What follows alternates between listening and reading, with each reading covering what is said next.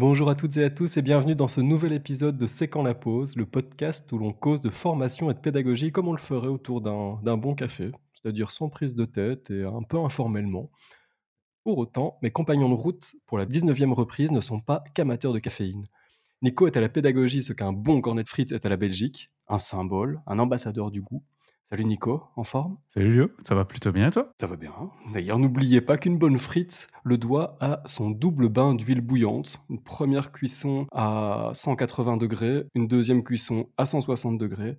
Et ensuite, vous aurez tant le croustillant que le moelleux euh, intérieur. Puis il y a Jérôme, l'homme à la détente facile, le cow-boy de la vanne, que vous avez déjà dû voir apparaître dans le western belge. Il était dans l'Ouest une fois. Mais euh, Jérôme ne sera pas des nôtres aujourd'hui. Notre décision d'être podcast first, c'est-à-dire de maintenir la régularité de parution avant tout, ne nous permet pas toujours de gérer les imprévus de dernière minute. Il va bien et on le retrouve dès le prochain épisode. Et euh, c'est sans doute pas la dernière fois que ça arrivera pour l'un d'entre nous, mais c'est une première et ça va rendre cet épisode un peu particulier. Euh, Du coup, ça va un peu moins bien pour moi, maintenant que je sais que Oh. Jérôme ne sera pas de la partie.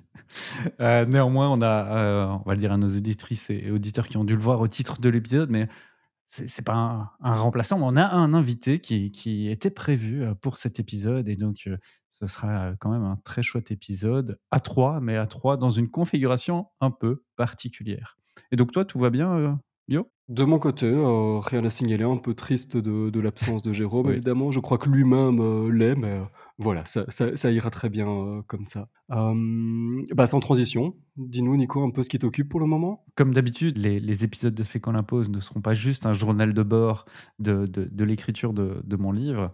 Euh, je pense que je vais arrêter d'en parler dans, les prochains épisodes avant de refaire un, petit résumé. Mais, ici, c'est encore ce, ce- ce lancement. Il y a eu le lancement de la, communauté. Et en fait, avec euh, le lancement de la communauté euh, d'une quarantaine de personnes qui, m'aident un peu à, écrire autour du, livre, euh, ben, je retrouvais un regain à, travailler sur le livre parce que j'ai- je m'étais un peu laissé à certes documenter un ensemble de choses, euh, mais, je me laissais un peu aller là avec la communauté. Je me suis redonné un planning, j'ai un bon boost de, de travail sur le livre et, et vraiment dans l'actualité, il y a le, le retour de l'usage d'un outil que j'avais un peu essayé, que j'avais laissé sur le côté, que j'avais essayé de reprendre, que j'ai laissé sur le côté et j'espère ici le, tenir. Cet outil, c'est Obsidian pour euh, la, prise de notes. Euh, je sais qu'il il plaira, euh, enfin, il est très utilisé par notre invité euh, du jour.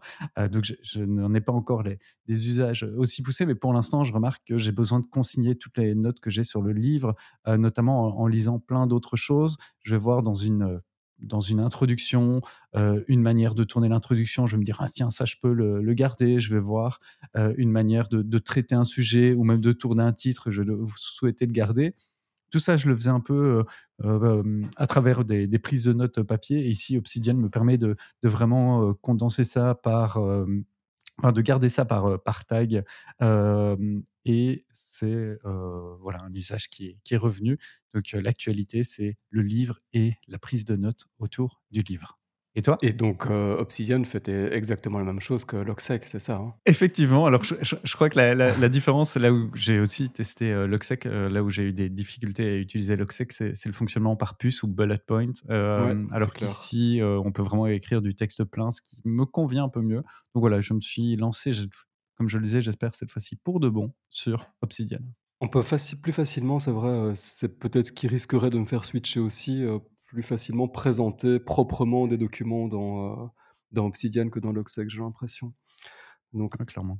tu nous feras part plus tard de, de ton utilisation après. euh, Effectivement, il y, aura un suivi comme ton, ton usage de Logsec. Ah, et moi, je vais simplement essayer de m'y tenir à Logsec. On verra bien. Bah, de mon côté, en fait, j'ai découvert un truc que j'avais déjà aperçu plein de fois visuellement, mais sur lequel je parvenais pas à mettre des mots, et ce mot a surgi comme euh, un mot bizarre. C'est le, je vais le prononcer à la française sûrement, ou à la belge, le knolling. K-N-O-2-L-I-N-G. Est-ce que vous voyez Mais ce que qu'est-ce que c'est? C'est Pas du tout. Ah ah. Eh bien, en fait, c'est. euh, enfin, quand je dis vous, oui. Nico, est-ce que tu vois ce que c'est? Non? Euh, Non. c'est le. vous- Tu vois ces photos, tu les vois certainement, des photos très esthétiques où, on vide par exemple, on déconstruit un un un appareil photo et on met toutes les pièces bien bien arrangées avec, l'une, à la même distance de l'autre et tout réparti, à à angle droit et ce genre de choses-là. Quand on vide un sac à dos aussi, ce et Ouais. et bien ça porte un un nom intraduisible, le knolling. Le si je traduis la définition du Urban Dictionary, c'est le processus d'arranger, heu, les objets en en parallèle ou à des angles à 90° et je pense que si, heu, enfin je suis même sûr qu'il y a un hashtag, tout prévu sur, sur Instagram par exemple pour voir plein de belles photos où on se dit: «Waouh!» c'est, la simplicité, les objets en fait sont beaux quand ils sont bien rangés. OK. Je je viens de regarder regarder ça dans Google Images et il le sort des des Difficile de nommer ça, hein et c'est fou comme quoi, heu de toutes sortes. ouais, c'est fou comme quoi on n'arrive pas à à fixer ce ce type de de d'esthétique quand on n'a pas le mot pour le dire. Je je voyais ce que c'était, mais je savais pas le nommer. En français, je trouve pas qu'on n'a pas de on n'a pas de proposition à ça. On verra si notre invité est inspiré. On devrait faire un un un knolling de de notre mat juste de notre matériel de de podcast, par exemple, pour, heu, pour l'épisode. Je je me je me chaufferais peut-être à à le faire et à le mettre dans la description de de l'épisode, voilà. Je je crois que c'est tout à fait inutile, hein, mais c'est très beau. Oui, je juste Heu, essayer de le faire de manière un peu jolie, voilà. ouais, ouais, mais je t'encourage à le faire, je trouve ça cool, le knowing. C'est c'est apaisant. Heu, l'épisode d'aujourd'hui, bah, il n'est pas à propos du du knowing ni de la prise de notes. Il vous propose une petite prise de recul, peut-être de de hauteur sur ce sujet dont tout le monde parle dans tous les sens depuis fin novembre, au moins fin novembre et heu et son accessibilité publique à ce moment-là. Donc heu, comme vous l'avez vu, on va parler de ChatGPT ou GPT, on le dira comme, comme on veut. Comme à notre habitude, partage d'expériences, avis, mais aucun jugement. Donc, on sera en rien prescri prescriptif, on en discute, quoi.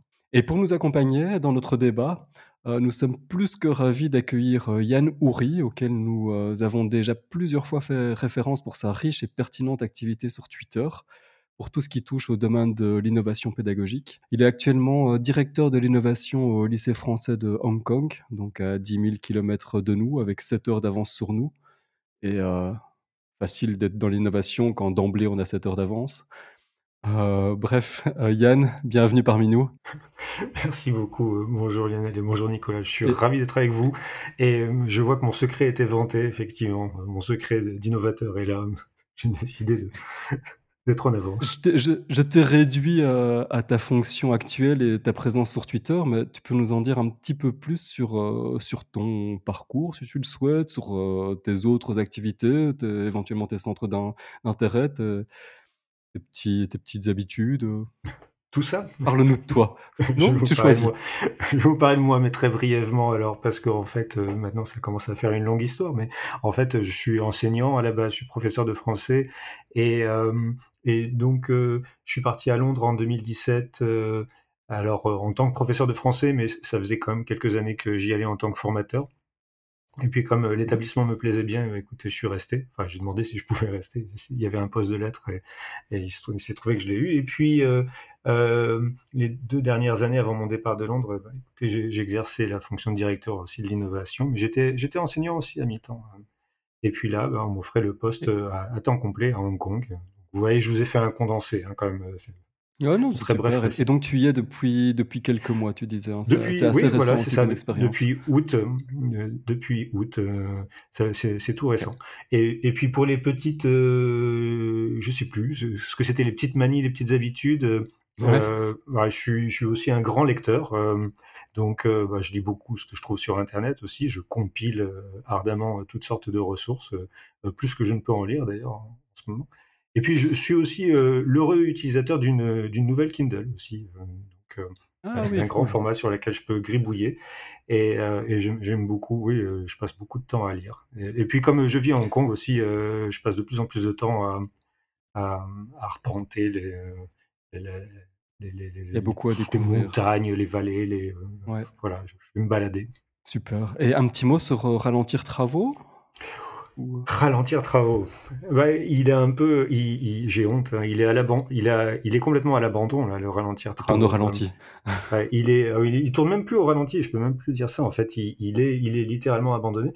J'ai ça fait quand même un moment que j'aimerais bien, construire une, nouvelle, une nouvelle section dans Ralentir travaux, quelque chose dédié à la pédagogie. Heu, enfin vous avez mentionné Obsidian tout à l'heure et en fait, heu, Obsidian, une des raisons, de mon adoption d'Obsidian, c'est que, d'un côté je peux écrire mes fichiers au Markdown et puis de l'autre côté je peux les publier très, très facilement donc le processus de publication est vraiment très aisé. Alors que mon Ralentir travaux en fait, au départ quand je me suis lancé dans la création de ce site, j'avais absolument aucune connaissance en en en rien du tout d'ailleurs en fait, Mmh donc j'ai tout appris sur, le le tas.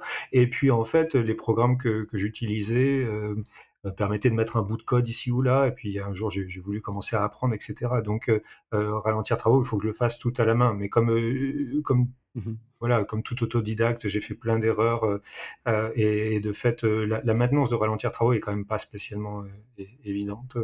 Et Ouais.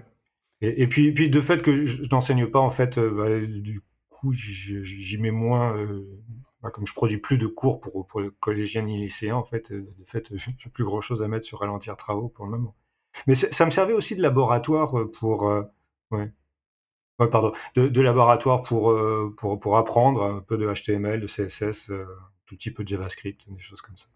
Et tu partages même pour ceux qui te suivent des des cours pour, pour qu'eux aussi, pour que ceux qui te suivent l'apprennent à leur tour? Des Ah cours oui, de programmation, heu? Ouais, bah, ça, ça s'est fait dans un autre contexte en fait, heu heu, parce qu'en fait au lycée à Londres, au au lycée Winston Churchill, on avait des heures, heu heu, du durant lesquelles on pouvait, faire un un peu ce qu'on voulait. C'est, ça s'appelait les les opening minds, donc on était là pour ouvrir les esprits au au sujet qui qui vous plaît et qui pas est n'est pas forcément en lien en fait avec la matière que vous vous enseignez et hem et donc je me suis rué là-dessus en me disant: «Mais je vais faire un cours sur le HTML», heu et puis donc je l'ai mis sur GitHub et puis, heu, voilà. Mais je je l'ai fait à peine un an en fait ce cours.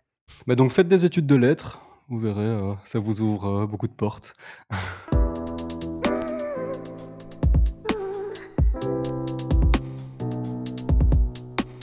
Bien, retournons un peu au sujet qui va nous nous occuper pendant tout cet épisode. On a déjà eu l'occasion d'en dire quelques mots, donc à propos de ChatGPT. Au moment où on le découvrait, donc un peu en même temps que tout le monde, c'était, fin fin novembre, début décembre. Donc c'est une une initiative, un développement de OpenAI. OpenAI, ça a été fondé en en 2015. Heu, qui est-ce qu'on retrouve dans dans le board? On retrouve, Elon Musk et Sam Altman. C'est hyper frustrant parce que Sam Altman, Nico, il a il a notre âge et il a déjà fait deux trois choses, heu, en plus que ça. C'est heu, quelque chose qui te perturbe. Chaque fois qu'il y a Ah oui, y a des gens qui ont plus ou moins notre âge et qui ont fait des trucs bien plus dingues, c'est jusqu'à je sais pas moi, jusqu'à mes 30 ans, je me disais: «Bon, le le sport le sport de haut niveau, heu, ça peut toujours être accessible» et puis je me dis: «Bah non, bah voilà, c'est fini maintenant». Et ben, il y a il y a ça dans tout le monde de l'entreprise, heu, dans tout le monde de l'entreprise aussi. Donc lui, il était dans Y Combinator aussi, il, il gérait ce bazar-là, c'est un incubateur qui a propulsé par exemple, heu, Stripe, heu, Airbnb et d'autres encore, donc c'est pas un novice sur le sujet. Hem, au départ, c'était, une association sans but lucratif, puis à but lucratif plafonné, mais bon, on reste, à San Francisco, il y a un milliard de fonds. Il y a Microsoft, qui souhaite injecter, on a vu ça dans l'actualité récente, une dizaine de milliards, en plus pour intégrer ça à ses propres solutions. Hem et j'en dis je vous explique en 2 mots ce que c'est ensuite, hein. Encore quelques chiffres d'abord, c'est, c'est pas très fréquent, mais 1 000 000 d'utilisateurs en 5 jours seulement. Ça va vite, c'est plus vite que tous les autres réseaux sociaux qui ont je crois que même, heu, Instagram ou Snapchat ont dû mettre un mois ou un truc comme ça. Autre chose importante à savoir, c'est qu'on a un corpus qui est fini. Donc on n'est pas sur un moteur de recherche, on est vraiment sur un un un genre de chatbot qui interroge un corpus d'une certaine manière. Ce corpus, il s'arrête fin 2021. Et hem, bah, c'est un outil de discussion, comme je le disais, un chatbot qui produit des réponses basées sur ce corpus énorme. C'est des chiffres dont on ne sait même pas prononcer, heu, le nom tellement il y a de zéros derrière et heu, il y a un grand pouvoir de compréhension de ce qu'on lui demande, et de de réponse par rapport à, ces demandes. Donc on peut être, on le verra un peu plus loin dans l'épisode, des, exemples de commandes, mais on peut presque lui demander de, créer du contenu comme si on le demandait à, une personne très très savante qui était capable de nous répondre à toutes nos questions de manière organisée, mais pas, on le verra aussi, mais pas forcément sans erreur non plus. Donc un peu de prudence avec l'usage de cet outil. Oui, pour revenir sur les chiffres, parce que t'en parlais, je voulais, j'avais vu une infographie, je l'ai, je l'ai retrouvée. peut-être pour les auditrices et auditeurs qui ne connaissent pas encore ChatGPT, ben vous n'êtes pas si nombreux et nombreuses, parce qu'effectivement, en cinq jours, ChatGPT a atteint le million d'utilisateurs, alors que Netflix, il lui a fallu trois ans et demi, Airbnb, deux ans et demi, Facebook, 10 mois, Spotify, 5 mois, Instagram, 2 mois et demi. Euh, bref, c'est 5 jours, c'est quand même un, sacré euh, record et ça montre tout l'intérêt autour de, cet outil. Et oui, c'est dingue parce que ça reste euh, prise en main d'une technologie quelque part, alors que les autres, ce sont ce que tu viens de dire, c'est des, des technologies, mais très vite au service d'un divertissement. Ici, il y a vraiment une utilité perçue dont, on, dont on va parler ici. Mais comment c'est Est-ce qu'on n'est pas en train, euh, dans cet épisode, de, surfer sur la, la, pente descendante? On, a, J'ai l'impression qu'on en parle un peu après tout le monde. Est-ce qu'on est en train de. Est-ce que ChatGPT, dans, dans un mois, on n'en parle plus? On voit doucement le bout de l'histoire Petit teasing, mon avis, c'est que non, mais. Euh, voilà, qu'est-ce que, qu'est-ce que vous en pensez? Bah, Non, bien sûr, je pense que c'est, ça n'est que le début, en fait. D'ailleurs, en fait, euh, si je me trompe pas, c'est GPT, euh, donc dans sa troisième version, même la version 3.5 mmh et euh, tout le monde, annonce la version 4 pour l'année 2023 et en fait, pour faire référence à ces chiffres dont on ne connaît pas le nom, je crois que les milliards de paramètres qui permettent à GPT d'être aussi impressionnant, seront, ridiculisés dans dans la version 4 en fait, et donc, on va avoir des choses absolument fabuleuses qui vont être possibles avec, ce GPT-4. Donc, c'est, en fait, c'est que le début. Hein, et je, suis retombé sur cette citation de, du, patron de, Google qui disait en fait que l'intelligence artificielle, ça, va être plus important que, la découverte du feu dans l'histoire de l'humanité. moi, j'ai l'impression qu'on commence quelque chose, en fait, et que, qu'on commence à percevoir. C'est ce que disait Salman Altman, d'ailleurs. On a un aperçu du progrès, mmh on a une, un avant-goût. Clairement, et la, la, différence ici avec euh, ChatGPT, je crois que c'est sa portée grand public. En fait, GPT-3 euh, était déjà euh, disponible dans, dans, différents outils, notamment dans, dans l'outil Copilot de, GitHub. Enfin, je ne sais pas exactement si c'est GPT-3 qui, qui, était utilisé, mais en tout cas, il y avait déjà des, outils d'autocomplétion, des outils sur des sites comme copy.ai qui aidaient à euh, transformer euh, du texte sous une forme euh, qu'on pouvait lui demander et dans Copy.ai à des fins marketing de tagline, de SEO, etc. donc ici, là, je ce, qui, ce qui change particulièrement, c'est le fait que ChatGPT, ce soit une interface conversationnelle et qu'on puisse réellement discuter toute personne peut discuter avec, euh, avec euh, cet agent euh, conversationnel, le tester, et je pense que c'est ça qui en a fait son, son expansion, même si la technologie était déjà, déjà présente. Ce qui est très fort pour rebondir sur ce que tu dis, c'est qu'on peut vraiment avoir, on peut, on se base sur une conversation, donc pas juste sur une demande le, le, robot qu'on a face à nous tient compte de, ce de la manière dont on l'alimente au fur et à mesure des messages qu'on lui envoie, toujours pour affiner à lui sa, compréhension de, notre requête et euh, la, réponse qu'il va fournir. Donc, quelque part, c'est pas Google. C'est pas Google où, euh, où on, crée une commande, on a, on a un, retour. Mais du coup, est-ce que c'est différent de Google? Est-ce que c'est la mort de Google? C'est, c'est, une bonne question. Euh, moi, j'ai une peur par rapport à, cette technologie-ci. Donc, euh, ChatGPT, c'est un peu la, pensée, unique en quelque sorte. Je pense que Google a, déjà ça. Je ne l'ai plus utilisé depuis un certain temps, mais oui, il y a le bouton J'ai de la chance. Sur, sur Google et donc si vous cliquez, sur le bouton «J'ai de la chance», normalement, ça va vous envoyer vers le soi-disant meilleur résultat. Donc en fait, Google avait déjà d'une certaine manière sa réponse par pensée unique, mais l'intérêt de Google, de mon point de vue, c'est qu'il va permettre de comparer une série, d'informations, de donner une série de sources. Donc vous en connaissez la source, vous êtes vous maître du choix de la source et vous pouvez vous-même faire la comparaison. Le problème avec ChatGPT, c'est que vous n'en connaissez pas nécessairement les, sources et qu'il y a une forme de, de, pensée unique. Euh, donc ça, c'est le premier point. Le deuxième point, je ne retrouve plus l'auteur de la citation, mais une citation qui disait Google a un problème de modèle économique. Si Google vous donne la réponse parfaite à chaque requête, vous ne cliquerez sur aucune pu- publicité parce qu'effectivement, euh, Google se fonde sur un modèle euh, publicitaire avec une série d'annonces qui vont être euh, payantes, le reste euh, qui sont gratuites avec un système de, de SEO. Donc voilà, je réponds pas directement à la question, mais ce que je veux dire par là, c'est que quand même Google a, pour moi, a de l'avenir, à proposer une autre forme de, de solution, et peut-être à intégrer Mmh. De l'intelligence euh, artificielle euh, elle-même. Mais je sais pas, Yann. La mort de Google. Bah, écoute, moi, ça m'a, vraiment étonné de lire beaucoup d'articles qui titraient en fait effectivement euh, quelque chose du goût. Google a du souci à se faire. est-ce que Google va périr en, fait, Google, en ce qui concerne l'intelligence artificielle, est, là quand même depuis longtemps. Ils ont une, quand même, ils ont une sacrée avance. Si on se remémore deux ou trois petites choses, euh, ah, je sais pas, il y a DeepMind par exemple. hein. Ils ont DeepMind. Enfin, c'est, c'est la machine qui a, qui a battu. euh, je sais plus son nom, mais le, le jeu, le, le- le champion du jeu de Go, tu vois? Donc, euh, ils, ils ont plusieurs langages, euh, plusieurs modèles de langage aussi, tu vois? Ils ont comment ça s'appelle, euh, euh, Lambda euh, et, et- et Palm, qui, qui ont eux aussi Mhm. des, des milliards de, de paramètres en fait. Et, et, en fait, j'ai essayé de faire quelques recherches, je, je n'ai pas trouvé grand-chose là-dessus, mais moi, mon sentiment, c'est que OpenAI est en position de challenger, donc ils, se permettent de, faire des choses, euh, euh, mais, Google est quand même beaucoup plus prudent.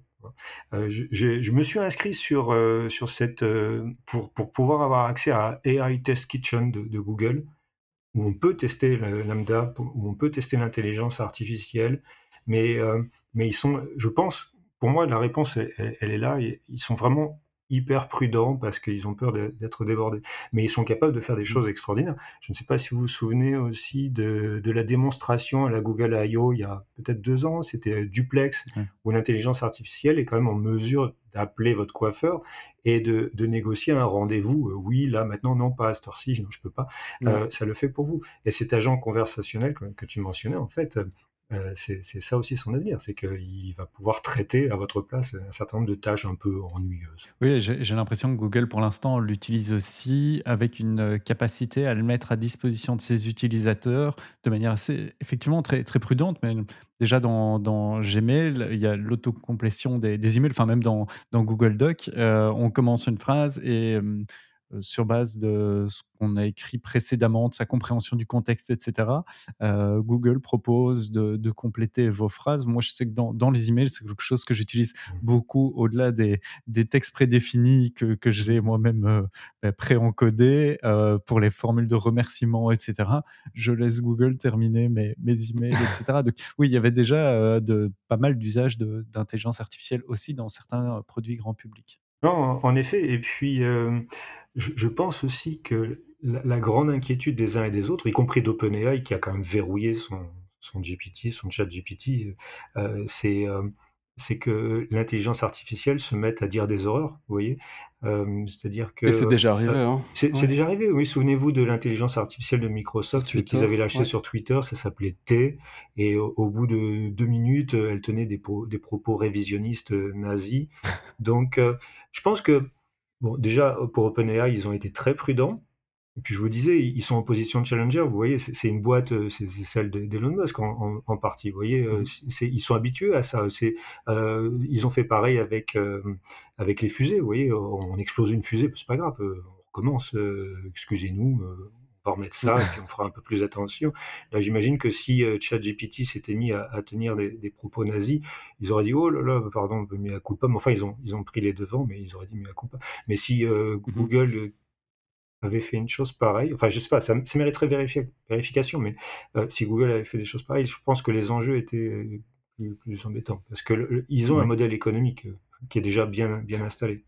À ce stade, en tout cas, une grosse différence pour, pour rappel, c'est que Google vous permet d'accéder à de l'information. ChatGPT vous fournit des réponses qui sont puisées dans un corpus. Donc ChatGPT, je le rappelle, j'ai déjà dit précédemment, n'est pas connecté à internet, par exemple. Mmh. Donc c'est une des évolutions qui devrait arriver, mais on ne peut pas lui demander, euh, quel est le président actuel des États-Unis. Des questions tout à fait banales à laquelle, euh, Google répondra très volontiers. Donc on n'est pas tout à fait sur, euh, sur le même champ. Nico, tu voulais rajouter quelque chose? Non, je enfin, c'était juste, sur sur la discussion par enfin, la différence entre distinction entre Google et heu, OpenAI. OpenAI, je crois, elle a quand même l'agilité un peu du du modèle startup, peut se permettre en se focalisant Mmh uniquement sur, sur cette dimension-là et bon, maintenant a beaucoup d'utilisateurs. Néanmoins, n'ayant pas non plus le l'ampleur de des utilisateurs que peut avoir Google ou l'impact en ayant des entreprises derrière elle et cetera, si s'il y a une erreur, beh, effectivement, OpenAI peut se permettre, heu, plus de choses et l'annonce, de toute façon, dès le départ, lorsque vous accédez à l'interface de ChatGPT ou des autres outils d'OpenAI, on vous dit bien que c'est à des fins de recherche, c'est en cours de développement. L'outil lui-même évolue, heu, quasi de semaine en semaine, donc heu, voilà. C'est l'agilité un peu de ce modèle startup. Je lisais aussi, juste pour rajouter et pour en finir peut-être avec quelques chiffres, dans une interview que, bah, en fait, finalement, nous aussi, on pouvait entraîner, heu, des des robots sur des des corpus de texte et heu, créer une intelligence artificielle. Mais heu, donc on nous dit: «Oui, nous aussi on peut créer notre, heu, ChatGPT, mais il faudrait» je lisais ces chiffres-là, environ, heu, 10 000, heu, GPU et heu, avec, heu, 285 000 cœurs qu'on devrait faire tourner pendant un temps un temps fou avec, heu, les meilleurs chercheurs qui doivent établir les les modèles ça ça ferait un truc, tout à tout à fait fou avec des quantités de données ingérables. Donc oui, oui, on peut le faire, mais techniquement, mais heu, c'est pas pas à notre portée. Ça clairement pas.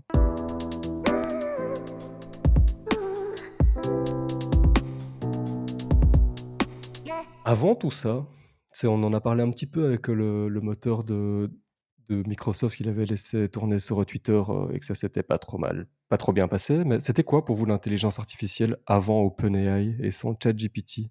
Donc quelque part, finalement, avant la fin de cette dernière année, c'était quoi l'intelligence artificielle? Ça dépend si on le réduit au champ de l'éducation. J'ai l'impression que, hem, l'intelligence, heu, artificielle, du moins dans le domaine de l'éducation et de la formation, c'était, heu, principalement autour de l'apprentissage, adaptatif et on en a d'ailleurs fait un un épisode. Mmh mh. Principalement l'usage de l'intelligence artificielle pour du d'une part recommander des contenus, d'autre part s'adapter au parcours d'un apprenant Hem, potentiellement aussi, hem, analyser les traces, des apprenants pour en fournir des tableaux et faire de la prédiction de comportement, hem, ultérieur. Donc l'intelligence artificielle pour moi et parce que si si on ouvre ça en dehors du champ de l'éducation et de la formation, on on est parti sur un un passé qui peut être, heu, assez, heu, assez long et assez important. Mmh Mais dans dans le domaine de de l'éducation et de la formation, ce qui me vient, c'est vraiment ces ces usages-là de de l'intelligence artificielle. Pour en dire, heu, 2 mots, mais pour commencer avec, un domaine qui sera hors de l'éducation, moi je me souviens quand même qu'on parlait d'hiver, je crois, d'hiver de de l'intelligence artificielle. Je crois qu'il y a eu un un un hiver quasi nucléaire où finalement on n'avait pas progressé. Moi je me souviens d'une émission que j'avais regardée, ça s'appelait, bah, On refait le Mac, heu heu, sur YouTube avec, heu, comment ça s'appelle? Luc Julia, qui était présenté comme, Oui. étant le papa de Siri qui disait: «Bon, voilà, l'intelligence artificielle, ça, c'est une vieille technologie qui a pas, évolué depuis des années et des années et des années. Tout ce qui a changé, c'est la puissance de calcul que tu mentionnais tout à l'heure, Mmh et heu et et c'est tout et et sinon, heu, aussi beaucoup d'espoirs déçus. Il y a quelques années, on voyait aussi fleurir des applications qui permettaient de construire son petit chatbot, à coup de de de de conditions, hein. Si tu dis ça, tu Mmh pourras répondre ça et cetera, heu, mais ça marchait jamais en fait, c'était toujours un peu décevant. Puis je me rappelle la dernière fois que j'ai interrogé Siri aussi, heu, j'ai pas eu de réponse en fait. Voyez, j'ai même pas une réponse fausse qui paraisse, heu, à peu près correcte, et qui qui ressemble, de près ou de loin à une conversation, mais j'ai eu une fin de non-recevoir, en gros, je ne sais pas. Donc c'était vraiment tr très décevant. Ouais. Ce qui est assez bluffant avec ce qui est en train de se passer, c'est que dans ce que tu dis, par exemple, Nico et l'apprentissage adaptatif, on a l'impression que et dans ce que tu dis aussi Yann d'ailleurs, on c'est juste des embranchements qu'on a anticipés. Ici, on a l'impression que c'est vraiment une intelligence qui, heu, qui s'auto-alimente et qui est beaucoup plus complexe que ça. Donc tout ce qui nous est renvoyé et de loin n'aura pas été prévu. Ça aurait été rendu possible par des des procédés complexes pour moi, en tout cas, tout ce qui précède, heu, cette aventure-ci, c'est, hem, en fait, on a bien prévu des embranchements complexes, mais on peut encore détricoter les choses pour retrouver un petit peu ce qui est ce derrière. Ici, ça me paraît tellement, heu, tellement complexe que c'est indétricotable quelque part. Nico? Clairement et d'ailleurs on le voit dans OpenAI, heu, eux-mêmes, heu, découvrent parfois certaines failles de leur, heu, propre intelligence artificielle Mmh mh. parce que certains ont réussi juste par la discussion à remonter sur la manière dont elle avait été un peu codée, pour remonter en fait dans l'historique de de de cet, heu, cet algorithme juste par la la discussion donc effectivement, il y a il y a quand même ce côté, forme d'intelligence. Alors dans dans dans les la dizaine d'articles que j'ai lus en en préparant cet épisode, il y a aussi beaucoup de gens qui qui contestent quand même cette, heu, cette notion, ce concept d'intelligence, heu, artificielle en disant qu'il y a pas vraiment de d'intelligence, heu, qu'on est plus dans l'organisation d'informations d'une certaine manière et que que l'intelligence n'est pas vraiment dans les programmes, ni dans les données, ni dans les terminaux et processeurs. Donc il y a vraiment une une réflexion autour du terme.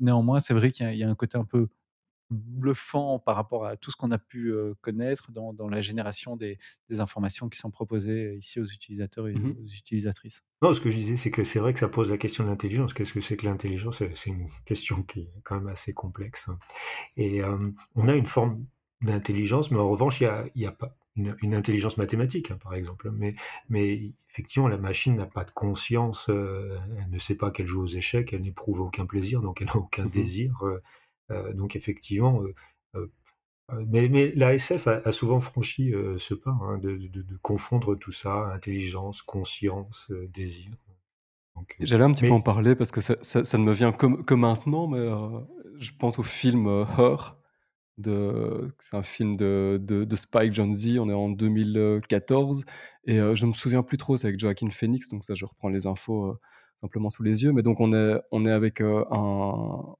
un personnage lambda qui discute avec un genre de chatbot, avec un genre d'intelligence artificielle et il y a une relation, heu, émotion incluse et et plus aussi affinité qui est en train de se créer, donc ça, ce sera encore le le volet, heu, le volet suivant, et du coup, finalement, on la rejoint cette science-fiction. Mais c'est vrai qu'on peut on peut tu peux discuter, tu vois? Heu, tu peux avoir une vraie conversation et ça peut durer quand même un moment. Tu entretiens une une forme de relation, heu, peut-être, heu heu, verbale, mais une relation. et j'ai l'impression qu'on lit autant d'articles qui mettent en garde, heu, que d'articles qui louent ces usages donc heu, ou utilisations potentielles donc est-ce que c'est quelque chose dont on doit se méfier? Est-ce que est-ce qu'on doit l'utiliser? Est-ce qu'on ne peut pas s'en passer?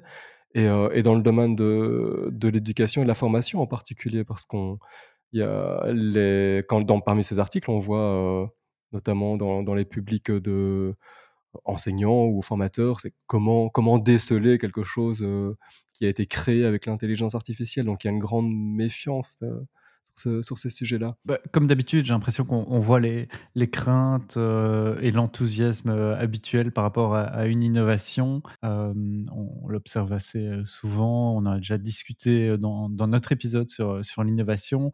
Pour revenir en quelque sorte à Socrate et à sa crainte de l'apparition de l'écriture et le bouleversement que ça a entraîné et à la fois toutes les craintes qu'il pouvait avoir, tout en voyant les usages potentiels ou l'innovation, heu, potentielle. Alors certains vont dire que ça ne change pas. Pour moi, il y a quand même un changement, heu, fondamental ici par rapport à certaines technologies et des technologies peut-être comme, heu, le tableau blanc interactif ou d'autres technologies qui apparaissent dans le milieu de l'éducation. C'est qu'ici, c'est un outil qui entre aussi dans la sphère privée et qui va bouleverser la la sphère privée. Donc de mon point de vue, le le le monde de la formation, le monde de l'éducation ne peuvent pas, heu, se se dire que ça n'existe pas, qu'on n'en tient pas compte. En Mmh mh. quelque sorte reprendre ce que je suis en train de dire, on pourrait enseigner euh, sans TBI, ça ne change pas grand-chose, sans tableau blanc interactif.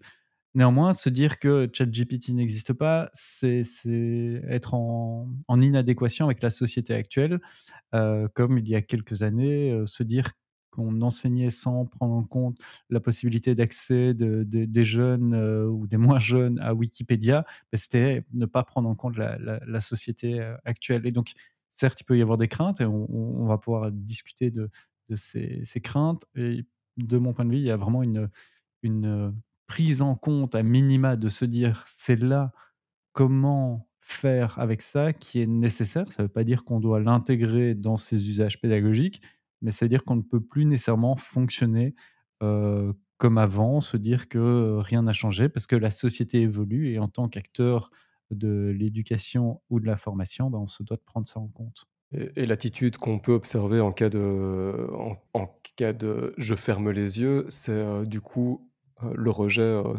bête et, simple quelque part. Donc euh, non, non, je préfère ne pas croire que ça existe, donc je ne considère pas. Et, euh, et du coup, finalement, on, l'utilise, c'est utilisé à mon insu, ou bien je l'interdis euh, arbitrairement. Oui, et, cl et clairement, c'est, enfin, je, pas pousser un coup de gueule en quelque sorte aujourd'hui, mais, mais quand on voit poindre des, des articles ou comment est-ce qu'on va détecter le plagiat oui, oui, oui. Euh, via ChatGPT, euh, comment, comment est-ce qu'on va pouvoir observer tout ça? Alors, je comprends d'une certaine manière qui est, qui est cette crainte, mais c'est vraiment, j'ai l'impression, une posture de se dire on va pouvoir euh, l'empêcher dans la sphère euh, fermée de, de l'éducation ou de la formation, mais on, même nous, dans notre boulot euh, quotidien, enfin, on commence à utiliser ces outils. En tout cas, mmh moi, je l'ai utilisé pour, pour, un ensemble de choses, que ce soit pour me documenter sur, euh, sur certains sujets, pour écrire certains messages. J'intègre cet outil dans ma pratique professionnelle. Et donc, se dire, on va absolument le bannir pour euh, faire de, de, de l'école et ou de, du lieu de formation un vase clos, euh, sans tout ça, ça, me pose réellement problème. Mais voilà, je ne sais pas si Yann partagera mon avis. Si, si, bien sûr. mais en fait, l'irruption de, l'IA dans la vie de, tout le monde, parce qu'en fait, tout le monde a pris de plein fouet cette vague, et, de fait, les, les, sentiments sont extrêmes. Hein. On va de l'enthousiasme. Des fois, je me dis que mon enthousiasme est un peu peu trop fort aussi. Mais alors, à, à l'extrême opposé du spectre, il y a, il y a l'effroi euh, pur et simple. Mais, mais en fait, à l'apparition de chaque nouvelle technologie, euh, il, y a, il y a cette manifestation d'effroi. C'est, ça, tout ça, ça me donne envie de relire le, le livre de, de, Walter Benjamin sur, sur la photographie, qui, euh, quand, quand, quand, la photographie et les, les, appareils photos sont apparus, en fait, ça a suscité euh, le même genre de questionnement, en fait. C'est-à-dire, mmh on n'aura plus besoin de peindre, on n'aura plus besoin de faire d'efforts, il suffira d'appuyer sur quelques boutons pour, pour prendre une photo. C'est, exact, enfin, il me semble, dans mon souvenir, les, arguments sont un peu similaires à ceux qu'on peut entendre aujourd'hui euh, à propos de, l'IA. Et euh, d'ailleurs, il y aurait plein de parallèles à faire entre l'écriture assistée par IA et puis euh, euh la photographie et l'édition d'ailleurs d'images, mais pour moi, enfin moi, évidemment, vous l'avez compris, vous le savez, je suis dans l'enthousiasme le plus béat. Hein. Donc, euh, euh, voir les, les, écoles se replier, enfin certaines certaines personnes vouloir euh, se, se, refermer comme une huître en, en disant ouh là là, on veut surtout pas en entendre parler. Bon, dans le même temps, je comprends vraiment euh, aussi certaines inquiétudes sur l'honnêteté avec laquelle un travail doit être fait, etc. Mais mais mais je pense qu'en fait l'irruption de l'IA dans, le monde de l'éducation doit amener à, se poser un certain nombre de questions et pas forcément uniquement interdire. J'ai presque une question pour vous. Enfin, c'était une réflexion que je me faisais autour de tout ça. Est-ce que euh, toutes ces, craintes et, enfin, pour nos auditrices auditeurs, on est fasciné par euh, ces innovations, on n'en reste pas moins critique. Euh, et donc, on n'est pas là à dire oh, c'est génial, ça va révolutionner euh, l'enseignement, la formation. Néanmoins, est-ce que toutes les craintes qui, sont, qui se font actuellement autour de, de, cet objet, de, de, de ces effets, ne montrent pas un manque de compétences numériques assez flagrant dans le monde de l'éducation, de l'enseignement, de la formation, que finalement, peu de gens parviennent réellement à appréhender, je ne parle même pas de facettes uniquement techniques, mais les enjeux autour de, cette innovation de, ChatGPT. Est-ce que c'est pas l'illustration que ben voilà, on commence vraiment à être dépassé par de faibles compétences numériques qui nous permettent d'appréhender la, réalité qui arrive dans la société et puis en lien avec l'école je, crois, pour aller un peu prendre le chemin. Prendre le chemin un peu en sens inverse, c'est que sur ce sujet-là, ce qui, ce qui est particulier, et en témoigne notamment la prise en main, c'est que c'est particulièrement simple. C'est que c'est encore plus simple que, que de bien formuler une question, vu que le robot qu'on a devant nous va compenser la, cette mauvaise formulation, va nous, va nous formuler des réponses qu'on peut petit à petit euh, affiner. Donc j'ai l'impression ici que c'est vachement simple, et c'est tellement simple à prendre en main que, tout le monde, qu'il soit qu'il soit formé apprenant ou, euh, ou, formateur, pour rester dans le domaine de l'information, va se dire que ça va remplacer euh, soit le travail que j'ai à faire à la maison, je vais gagner du temps, soit mon rôle. Et il y a une redéfinition des, rôles qui, qui d'après moi, s'impose. C'est une grosse claque que, la profession se prend. Et je, polémique ici et je reprends pour ce faire une citation que, Yann lui-même a postée récemment et que je trouvais assez,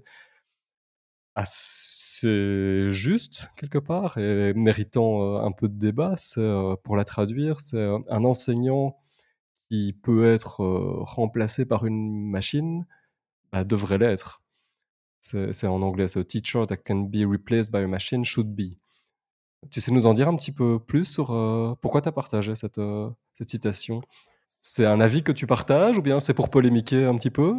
Oh, Il y a une part de provocation, comme souvent. Mmh euh.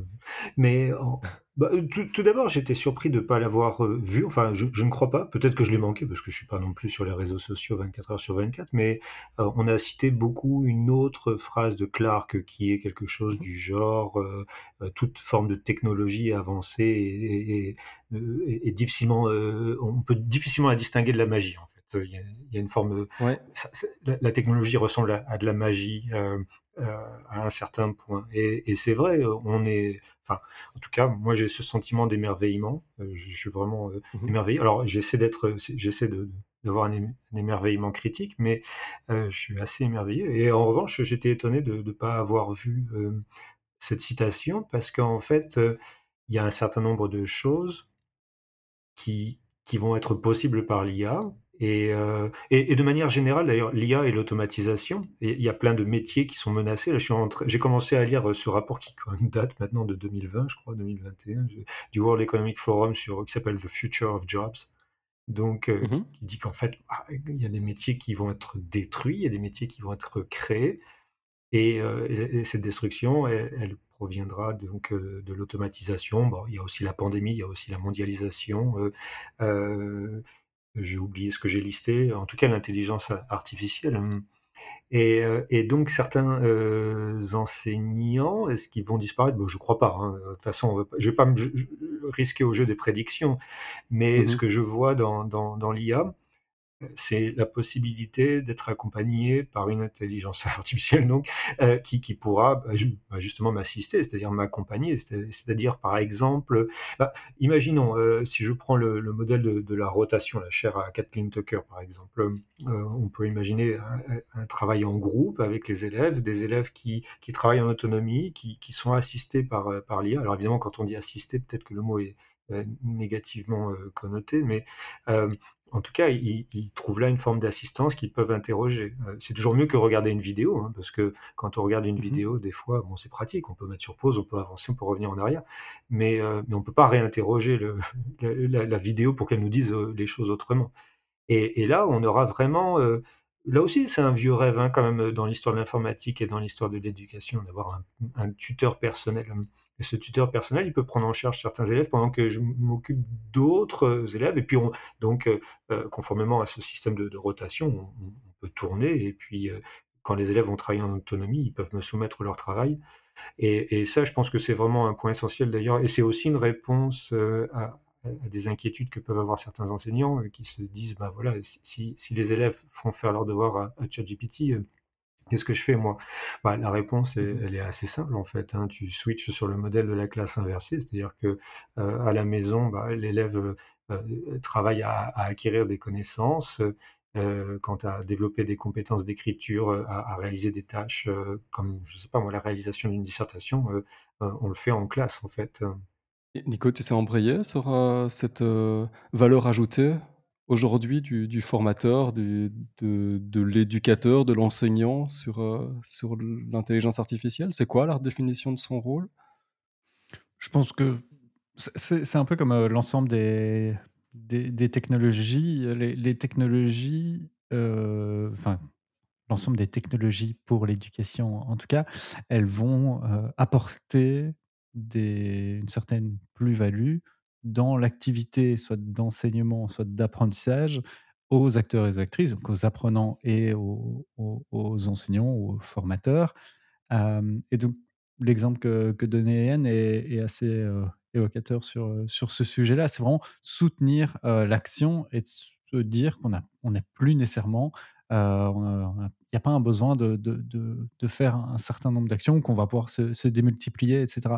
Je voudrais quand même revenir sur le, la, dimension de, compétences numériques en amont. C'est vraiment se dire que les étudiants ou les apprenants, quels qu'ils soient, jeunes ou moins jeunes, comme les, les enseignants, doivent être formés pour appréhender pertinemment ces, innovations potentielles et du moins les intégrer dans, leur pratique. Parce qu'effectivement, si on ne comprend pas les, tenants aboutissants, si on ne comprend pas ce qu'on va pouvoir faire, si on ne comprend pas la, manière d'interagir et déjà de choisir les, technologies à notre disposition, finalement, on peut facilement se, se laisser submerger. Donc, avant même de penser aux plus-values, une dimension qui, qui m'est chère, c'est vraiment de rendre tout le monde, c'est peut-être un rêve, mais un mmh maximum de d'acteurs et d'actrices capables de d'appréhender d'une part, et puis de d'utiliser et d'explorer. Je, parle souvent de posture d'explorateur ou d'exploratrice du, numérique, c'est de pouvoir expérimenter les, outils pour voir ce qu'on va intégrer ou ce qu'on ne va pas nécessairement intégrer, qu'on soit à nouveau enseignant ou apprenant. Donc voilà, ça c'est un peu la position développer ses compétences numériques et ensuite les utiliser là où ça peut faire sens par rapport à ses pratiques, par rapport à ses besoins, par rapport à sa, situation. Oui, pardon. Si vous me le permettez, je voulais revenir aussi sur la, citation de Clark euh, parce que je m'aperçois que j'ai répondu que très partiellement à la question, mais euh, c'est il y avait une forme de provocation, il y a une forme de provocation à chaque fois qu'on cite cette phrase de toute façon, mais mais je la, je la, et je la trouve assez optimiste en fait cette phrase, tu vois. Euh, parce qu'en mmh fait, si un prof euh, euh, fait la même chose qu'un ordinateur, bah, effectivement, autant utiliser un ordinateur, ce sera moins cher, plus rapide, il sera jamais malade, donc ce, sera super. Mais, mais en fait, le côté optimiste de la phrase, c'est qu'un prof a tellement d'autres choses à apporter que la machine ne peut pas apporter. Mmh c'est ça qu'elle me semble contenir un peu en creux, cette phrase. C'est que il y a dans, dans l'individu euh, quelque chose qu'il n'y a pas dans la machine. Je suis désolé pour le truisme, euh, mais c'est en le formulant que je, je, je, je, me suis dit, oh mince, qu'est-ce que je suis en train de dire? Mais euh, donc l'individu a, bah, a, quelque chose à offrir que, la machine n'a pas, je le, je le, répète en plus, et on s'en est bien aperçu pendant la pandémie, c'est-à-dire que la relation humaine, elle est, elle est fondamentale dans, dans l'éducation en fait. Et, et donc, euh, donc voilà. Donc euh, cette, cette, phrase, elle n'est pas si horrible que ça. Non, tout à fait. Mais ce qui est difficile, encore une fois, c'est que quand on n'arrive pas à mettre des mots, on a du mal à faire exister. Je t'apprends rien, encore un truisme. Mais euh, on, on, a du mal à qualifier cette relation. On a du mal à, à, à, la, à la, dire en mots. Du, du, coup, on a du mal à la valoriser. C'est quoi dans cette relation qui est essentiel C'est un, contact oculaire, c'est le fait de de pouvoir se blottir contre C'est quoi? On a du mal à qualifier ça, mais j'abonde dans, dans, votre sens à, tous les deux. Mais il y en a certains qui, qui ont des, euh, de manière générale des réactions un peu plus épidermiques sur le sujet. Mais euh, ouais, avant ça, Nico, tu veux Oui, ce, que je voulais dire, c'est qu'en fait, on parle de en quelque sorte de presque de deux sujets en même temps. Il y a mmh d'une part l'intégration pédagogique ou à des fins d'apprentissage d'une nouvelle technologie ici qui est ChatGPT, qu'est-ce qu'on peut en faire? Est-ce que c'est bon, mauvais, etc. Euh, et on peut se poser cette question-là. Ici, et, c'est là où je parlais du tableau blanc interactif, où, c'est de voir un peu ChatGPT comme un nouvel euh, outil, euh, comme la vidéo si on fait une classe inversée, comme la tablette si on veut faire la différenciation, etc. La distinction ici, c'est qu'il y a presque un avant-après aussi quasi sociétal avec l'usage de, cette mmh technologie. Euh, penser le recours à la connaissance. Euh, aujourd'hui, si on a une, on se dit mais tiens, comment est-ce que ceci fonctionne ou comment est-ce que je peux faire cela? Ben, Effectivement, on va vers un moteur de recherche. Si on cherche une connaissance, on va aller sur Wikipédia. et, donc, il y a ce, changement-là, et c'est moi ce, changement-là qui me, qui me questionne plus, et les craintes par rapport à ce changement-là. C'est un peu euh, un, moment l'avènement de la calculatrice scientifique ou, d'autres euh, objets de, ce style-là, lorsqu'ils vont avoir un impact sociétal tellement important, se dire qu'on ne les intègre pas du tout, qu'on ne les prend pas en compte dans le champ de l'éducation, de l'enseignement, de la formation, ça me questionne beaucoup. Et donc ici, en fait, euh, ChatGPT joue, enfin, l'intelligence artificielle matérialisé dans, dans ChatGPT, joue sur les deux tableaux. D'une part, ça a un impact sociétal important qui va transformer les pratiques, et d'autre part, bah, il y, a, un intérêt aussi en termes d'outils pédagogiques, d'outils à potentiel mmh pédagogique, d'outils à potentiel d'apprentissage. et, là, on peut l'utiliser. Donc, il y, a vraiment ces, deux sujets qui, qui sont porteurs de débats particuliers en eux-mêmes.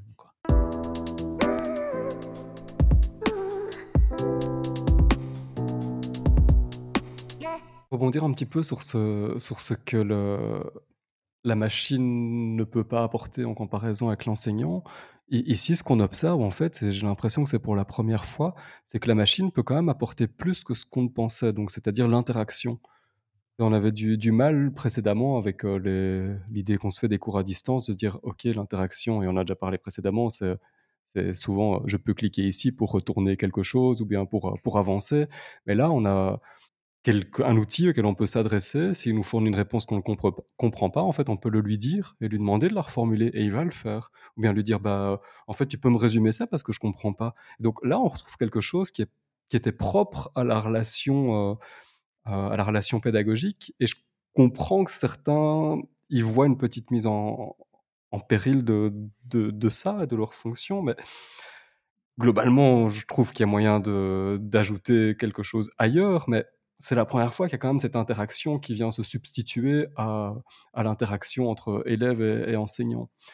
Et ça me fait penser à, une réaction qui a eu lieu, euh, que j'ai lu assez récemment, comme quoi dans l'État de, New York, par exemple, ChatGPT avait été interdit.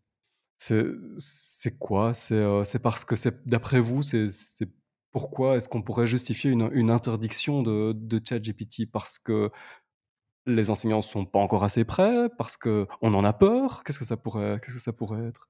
Juste pour être sûr, euh, parce que j'ai pas vu la news, tu dis dans l'État de New York, mais c'est pas un usage dans l'État, euh, que ce soit à domicile ou, à l'école. Là, tu parles bien juste à, enfin, à l'école. Je, crois, oui, j'ai pas, pas creusé non plus, mais je pense que c'est dans le milieu scolaire. Ok, bah, écoute, oui, j'ai lu ça. J'ai vu que dans, dans certaines écoles, effectivement, ou dans certains districts, euh, ChatGPT était interdit. Alors moi, ça me navre en fait, euh, parce que mmh je pense que parce que ça fait quand même des années que tout le monde euh, chante les, louanges des, des 4 C, par exemple, la collaboration, la communication, mmh l'esprit critique, tous ces trucs-là. Et, là, on a une opportunité en or de travailler l'esprit critique, parce que je vous ai dit tout à l'heure que j'étais émerveillé par par GPT, ChatGPT, tout ça, mmh mais que j'essaie de rester critique quand même. Et en fait, euh, ChatGPT peut quand même vous dire des, des, énormités. Hein. J'ai, euh, je lui ai demandé de m'analyser quelques poèmes de Baudelaire. Euh, euh, je lui ai demandé aussi de, de, dire quelques petites choses sur Stendhal. Sur Stendhal, il s'en est pas trop mal sorti, mais sur Baudelaire, il m'a dit absolument n'importe quoi. Et donc, si tu si interdis quelque chose qui dit n'importe quoi, ça n'a pas tellement de sens parce que c'est pas vraiment une menace, hein, euh, euh, mais au contraire, euh, il y a là une opportunité très intéressante de, soumettre au regard critique de l'élève une production et, de lui demander d'être en mesure de la vérifier, de, l'analyser, de la questionner, de la pousser dans ses retranchements. Donc il faudrait absolument apprendre à l'élève à, travailler avec ces, technologies. Et, et, en fait, c'est ce qu'on devrait faire tout le temps, parce que finalement, on travaille toujours avec de la technologie. On, Mmh pas les élèves sont pas des petits penseurs de Rodin, euh, en, train de penser, repliés sur eux-mêmes sans rien.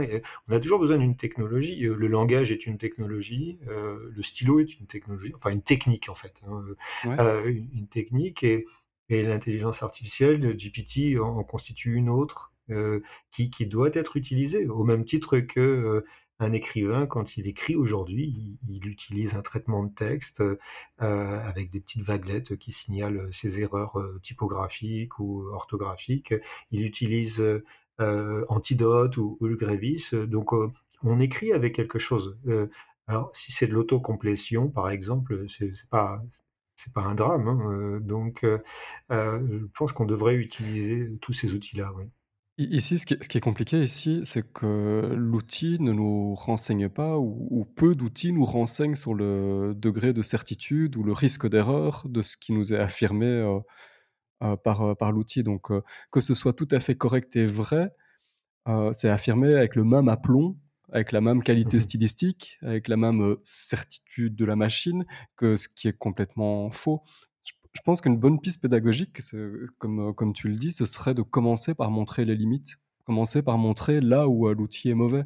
Je disais quelques exemples. Par exemple, on peut poser à l'outil, je euh, je sais pas moi, c'est la mère de Christophe a quatre enfants, Nicolas, Yann, Lionel et eh bien, ChatGPT ne saura pas répondre. Alors que c'est complètement basique comme question. La, la, réponse est dans la question, quelque part, vu que c'est la mère de Christophe.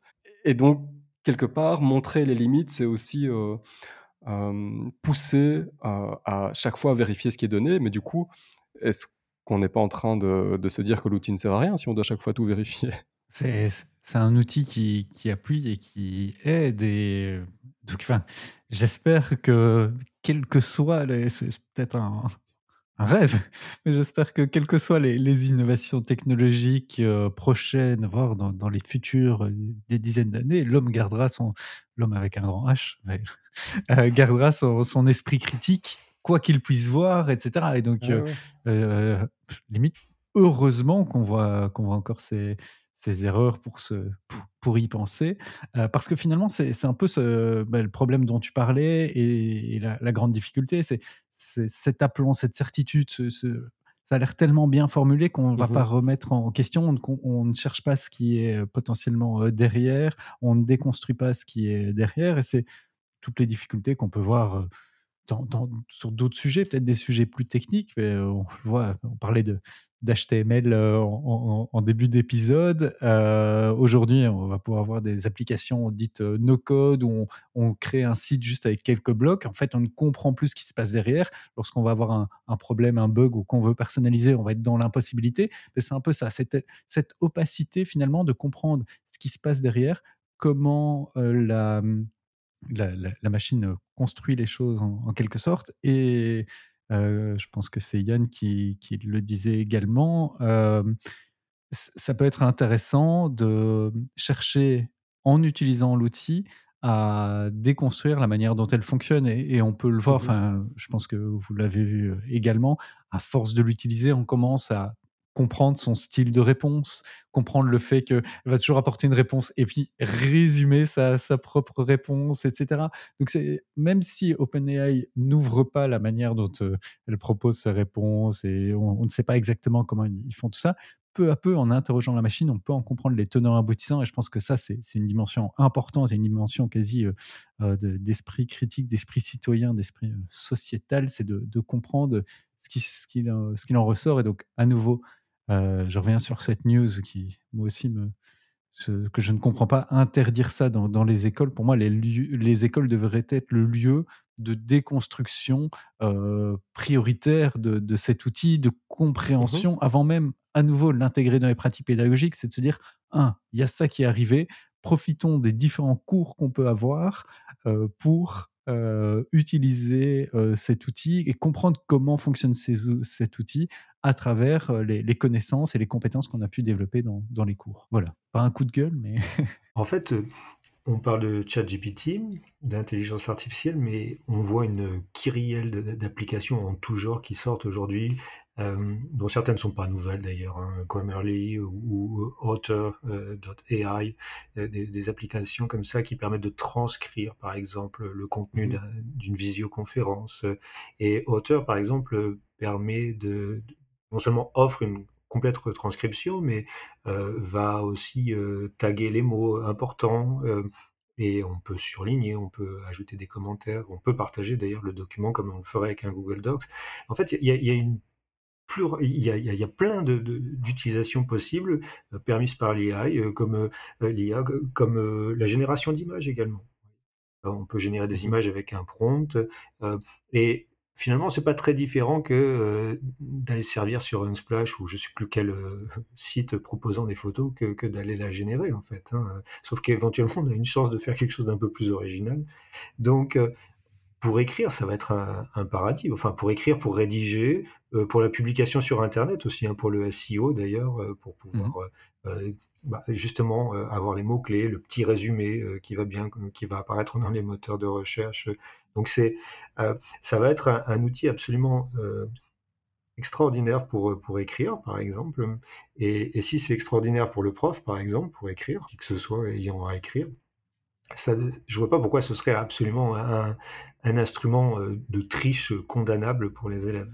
Il y avait cette autre news de, je crois que c'était, mais je l'ai plus trop en tête, à Lyon.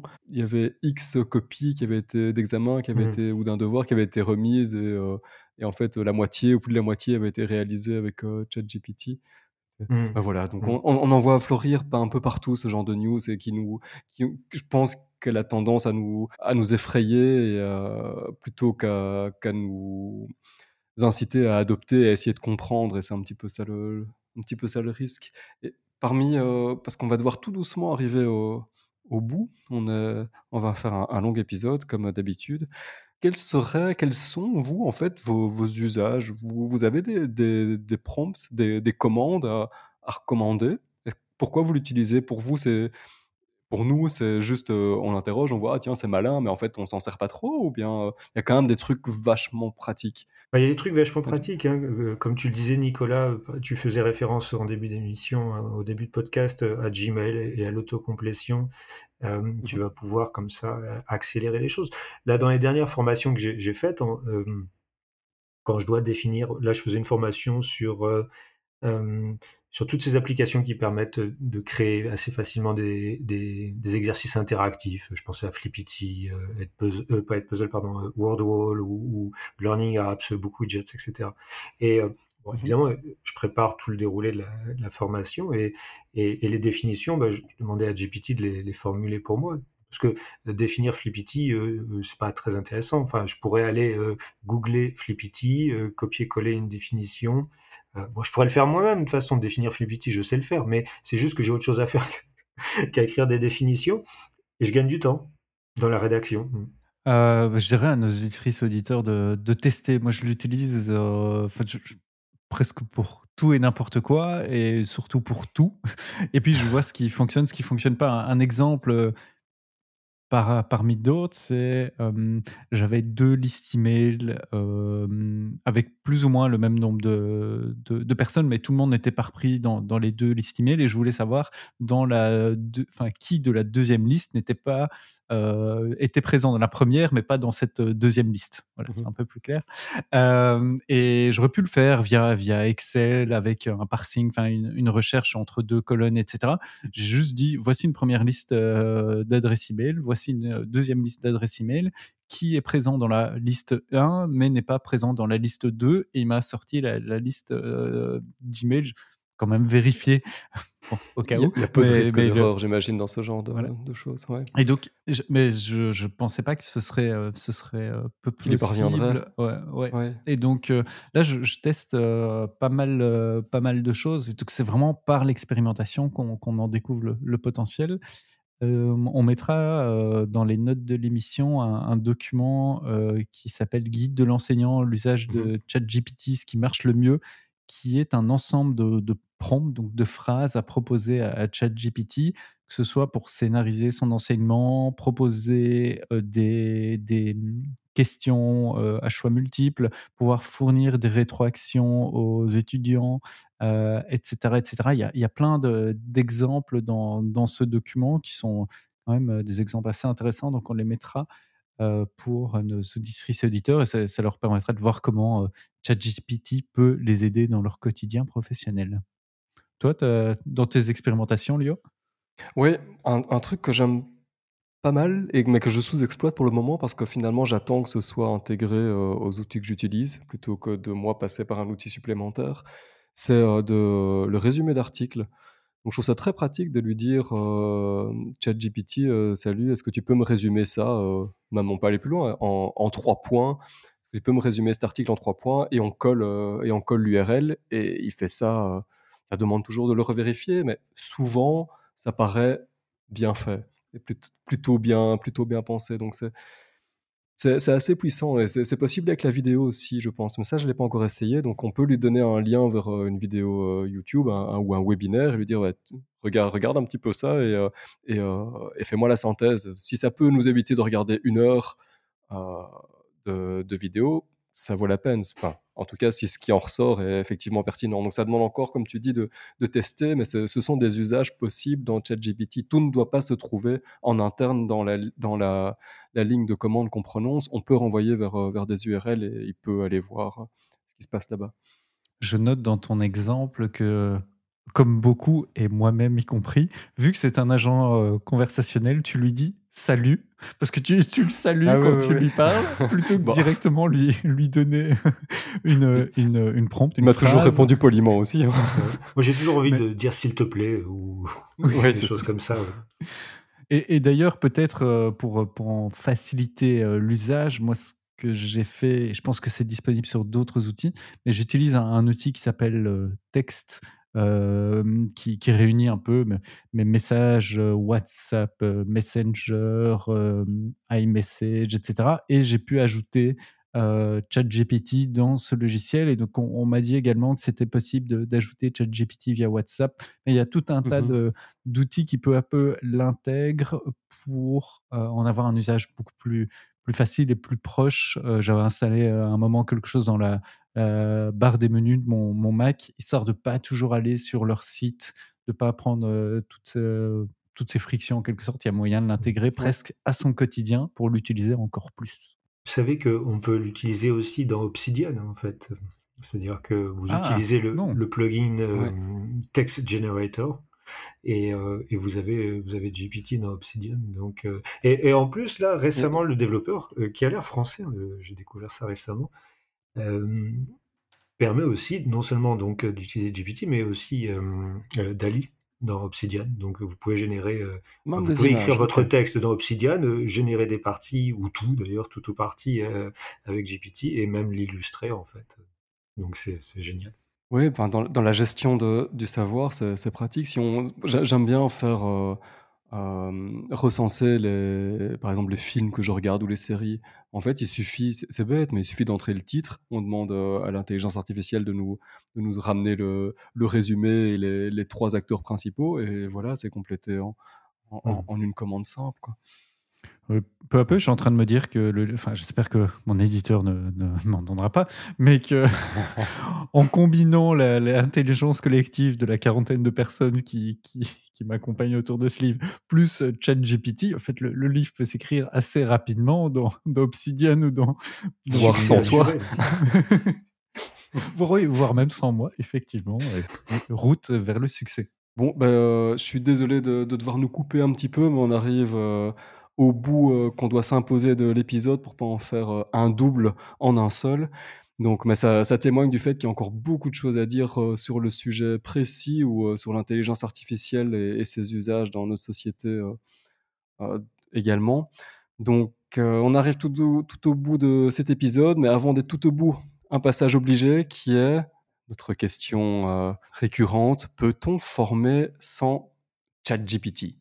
Que répondre? Je dirais oui, parce que en fait, pour le moment, c'est absolument pas RGPD compatible. Ça, ça, ça exploite les, données, ça les vend, ça les, ça les partage. Donc, c'est difficile de l'utiliser pour le moment. mais effectivement, quand le modèle économique sera bien défini et que les règles seront posées, j'ai bon espoir. Et dans ce cas-là, effectivement, je, dirais, je dirais non. on aura, ce serait vraiment dommage de s'en passer parce que euh, ce, sera, ce sera absolument extraordinaire. On aura un assistant euh, de plus dans sa salle et on aura aussi des données à exploiter, parce que c'est ça qui est intéressant aussi avec l'IA, c'est les données qu'il y, a derrière, euh, combien de temps l'élève a mis à répondre, où est-ce mmh qu'il a chopé, etc., etc. Donc, pour résumer, donc pas de chat GPT pour le moment, mais je suis confiant. Et bientôt indispensable. Et bientôt indispensable, oui. Euh, presque aligné avec, euh, avec Yann, ce que je dirais, c'est est-ce qu'on peut former sans, et j'ajoute, prendre en compte ChatGPT? Là, je répondrais euh, non, on ne peut pas former sans, le prendre en compte aujourd'hui et donc au moins l'intégrer à des fins d'exploration. Et donc pour ça, effectivement, il y a problème GPT vous créez un compte Google euh, et puis vous vous connectez à OpenAI. Il y a moyen de l'explorer avec votre, euh, vos apprenants, euh, de, de, le questionner, de réfléchir à ses impacts. Et donc, à des fins d'exploration, on ne peut pas faire l'impasse sur quelque chose qui est vraiment en train de. Alors, utiliser le mot de révolution, c'est toujours peut-être un peu trop fort, mais quand même en train de révolutionner la, la, société de manière générale. Est-ce qu'on peut former sans ChatGPT euh, tout court? Euh, Oui, clairement. Euh, à l'heure actuelle, c'est, possible. Mais très vite, dès que ce sera un peu plus, effectivement, plus adapté de, l'utiliser, etc., je pense que ça deviendra un, un compagnon essentiel. mais aujourd'hui, c'est, c'est quand même possible de former sans ChatGPT. Donc voilà, une réponse en demi-mesure. Euh, mais ce n'est pas parce qu'on ne peut pas euh, le, faire euh, dans les règles de l'art qu'on ne doit pas, parce que pour moi, on doit s'intéresser à ce sujet-là. Bah, je vous, rejoins, je rejoins assez, d'assez près.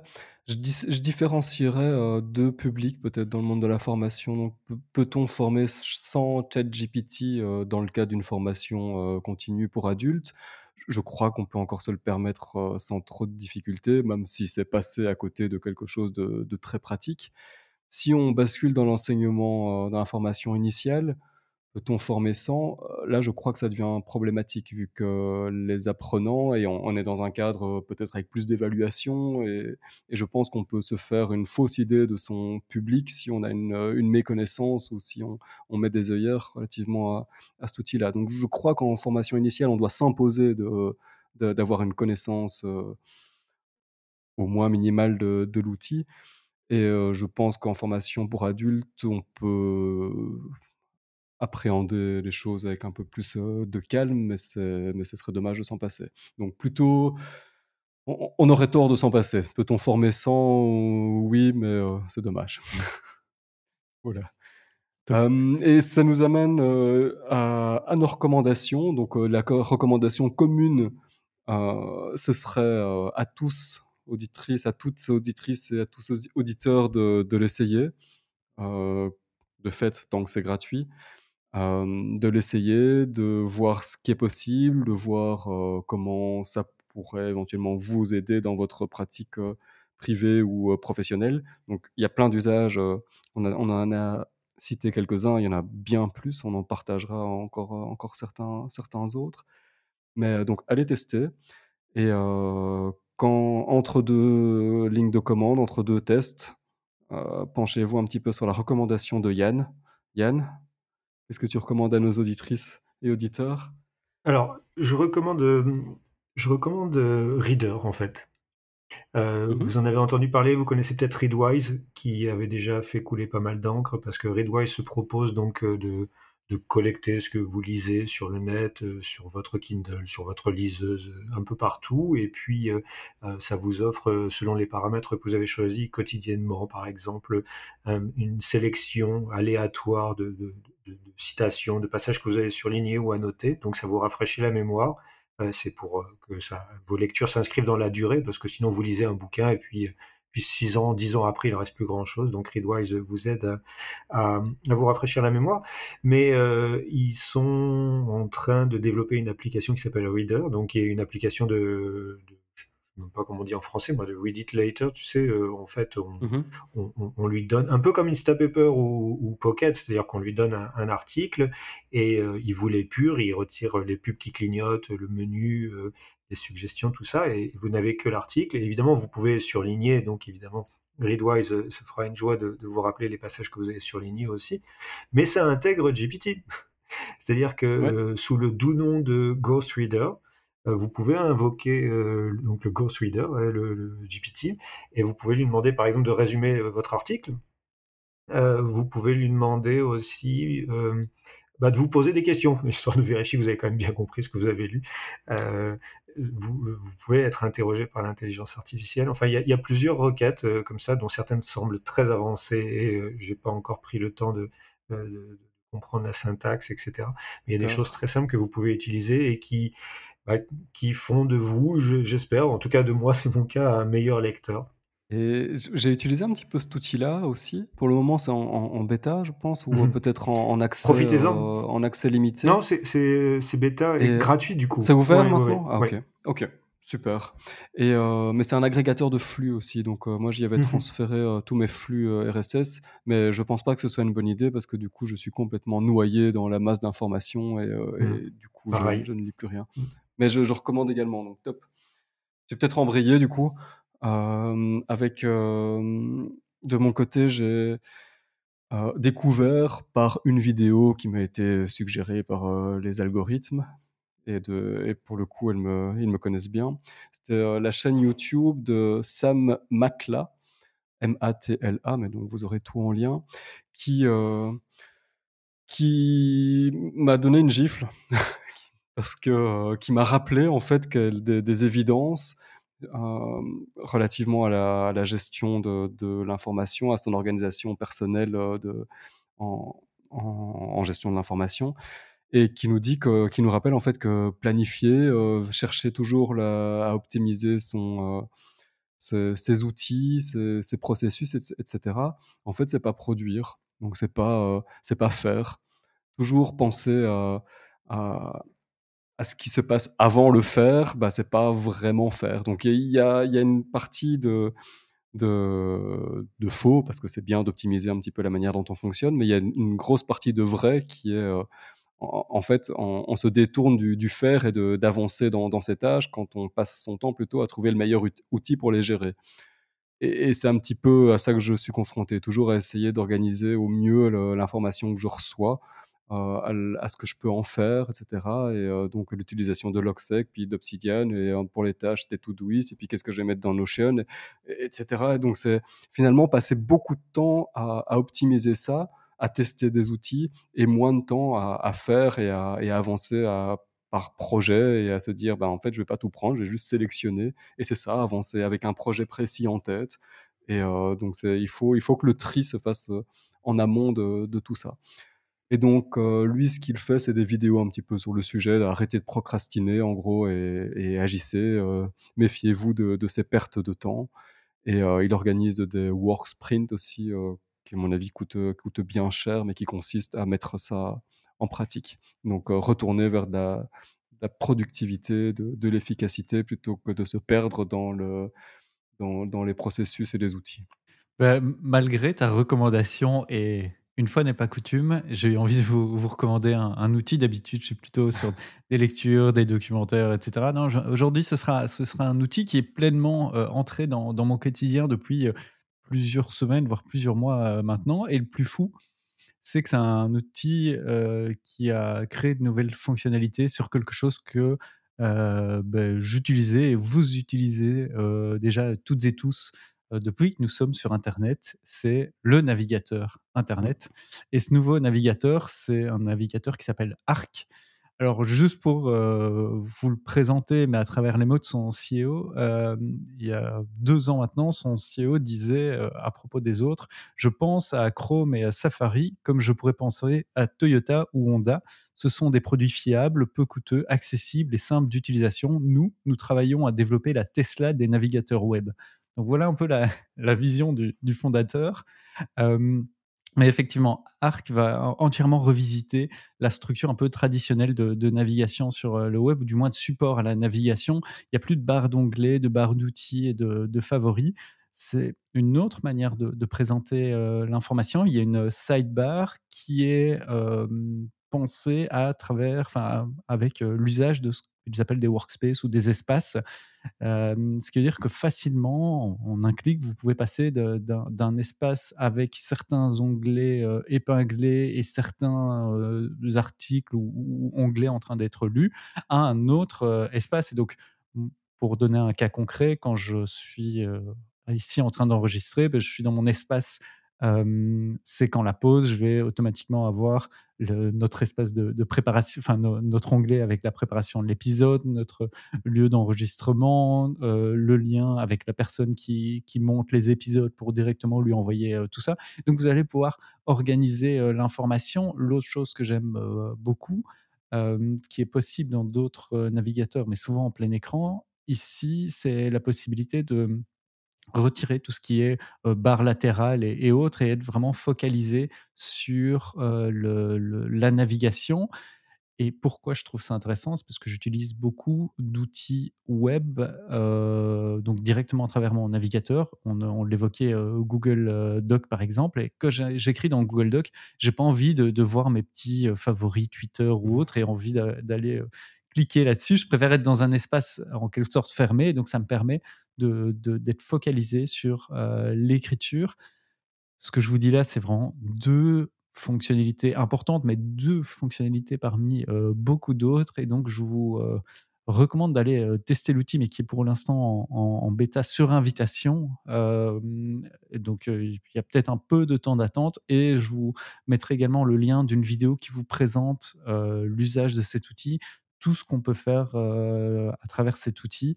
le fait qu'on puisse aussi très facilement avoir deux fenêtres dans le même navigateur, les unes à côté des autres, etc.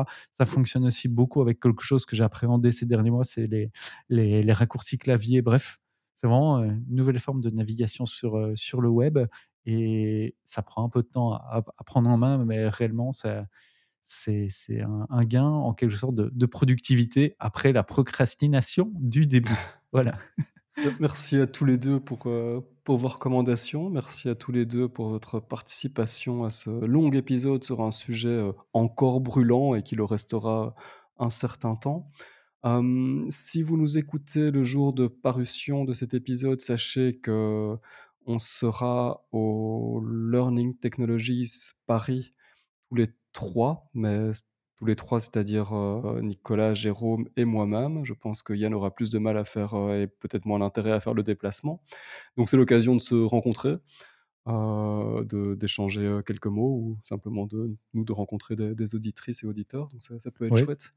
Là-dessus, n'hésitez pas à nous interpeller, soit via nos réseaux sociaux personnels, soit sur LinkedIn ou Twitter voire même, si vous le souhaitez, à, nous le dire via le, formulaire qui est sur notre site euh, cqlp.xyz. Et on peut convenir d'un moment pour euh, discuter de ces sujets ou d'autres sujets autour d'un café. Bah voilà, bah j'espère que cet épisode euh, n'aura pas euh, trop euh, détonné dans vos oreilles. Il manquait une voix, on était accompagné d'une autre. On retrouvera Jérôme dans le prochain épisode. malheureusement, on ne retrouvera pas Yann, mais on le remercie encore mille fois pour sa participation ici. On continue à le suivre sur, sur les réseaux sociaux, bah, notamment sur Twitter, où il est pour le moment fort actif, ou en tout cas c'est là que je le suis le, plus, Yannouri.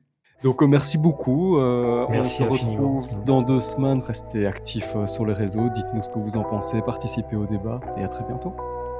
Merci Yann, merci Lio et à bientôt. Salut. Merci à tous les deux pour votre invitation. J'étais ravi d'être avec vous. Un vrai plaisir.